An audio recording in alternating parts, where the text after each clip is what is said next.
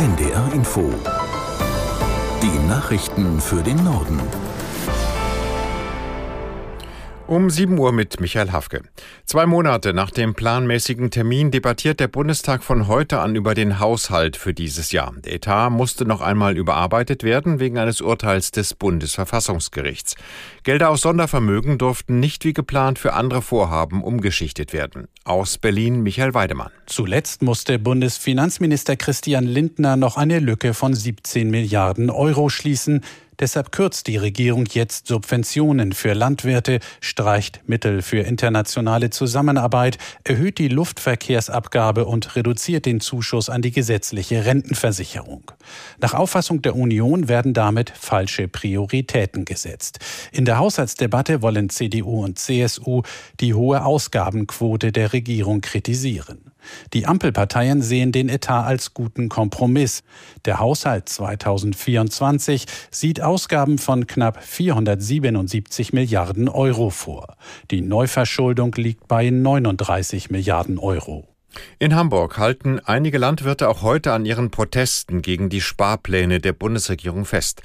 Rund um die A7 südlich der Elbe gibt es deshalb lange Staus. Laut Polizei gibt es eine Blockade von etwa 100 Bauern und 36 Traktoren. Die Autobahnausfahrten Hamburg-Waltershof sind gesperrt. Die Anschlussstelle ist eine wichtige Verbindung zum Hamburger Hafen. Mehrere tausend Lkw fahren dort normalerweise täglich lang. Die Blockadeaktion läuft schon seit gestern und ist nicht angemeldet.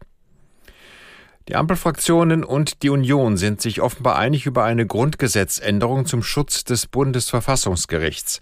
Das berichtet das Redaktionsnetzwerk Deutschland und beruft sich auf Koalitions- und Oppositionskreise. Aus der NDR Nachrichtenredaktion Franziska Amler. Hintergrund ist eine Debatte darüber, wie insbesondere das Bundesverfassungsgericht vor möglicher Einflussnahme durch die AfD geschützt werden kann. Damit soll es schwieriger werden, das Gericht als Kontrollinstanz lahmzulegen. Eine entsprechende Grundgesetzänderung Veränderung solle bald kommen, heißt es. Ziel ist eine Situation wie im Nachbarland Polen zu vermeiden. Um das Grundgesetz ändern zu können, ist eine Zweidrittelmehrheit erforderlich. Die Regierungsfraktionen bräuchten also die Zustimmung von CDU und CSU. Der stellvertretende Vorsitzende der Grünen Bundestagsfraktion von Notz forderte gegenüber dem RND, jetzt zügig die Details zu beraten. Dabei sei es wichtig, CDU und CSU von Anfang an voll einzubeziehen. Bislang kann laut Grundgesetz das Bundesverfassungsgerichtsgesetz mit einfacher Mehrheit geändert werden. Aktionen mit festgeklebten Klimaschutzaktivisten auf Straßen soll es nicht mehr geben. Das hat die Gruppe Letzte Generation angekündigt. Sie will stattdessen ab März in anderer Form protestieren. Sie spricht von ungehorsamen Versammlungen mit vielen Menschen. Außerdem sollten Verantwortliche für die Klimazerstörung in Zukunft verstärkt direkt konfrontiert werden.